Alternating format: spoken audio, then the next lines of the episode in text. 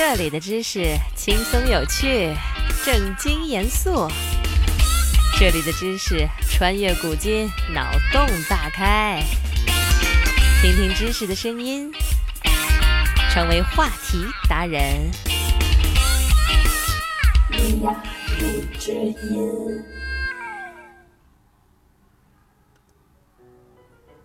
你有没有疑惑过一个问题？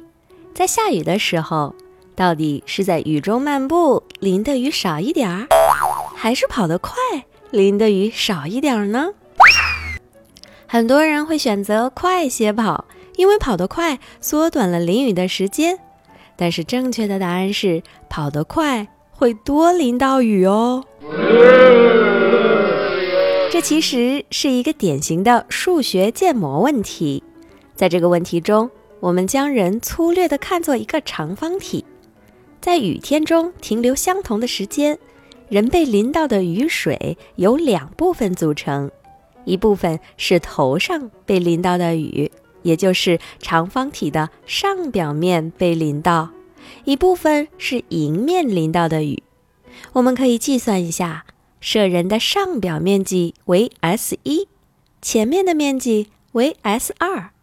雨水在单位时间内降落在单位面积上的雨量为 k，单位时间内单位空间的雨量为 l，人的速度为 v。那么在单位时间 t 内，人的上面被淋到雨水的雨量就是 vl 等于 st 乘以 k 乘以 t。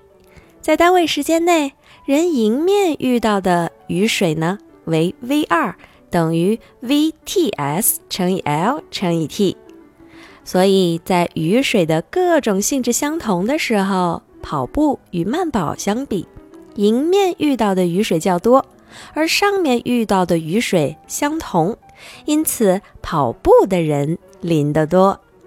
不过这是在几个定量条件下做出的公式。这下大雨，我们当然要赶紧跑去避雨啦。体温下降可是很快的，千万不要因为在雨中漫步而感冒发烧啦！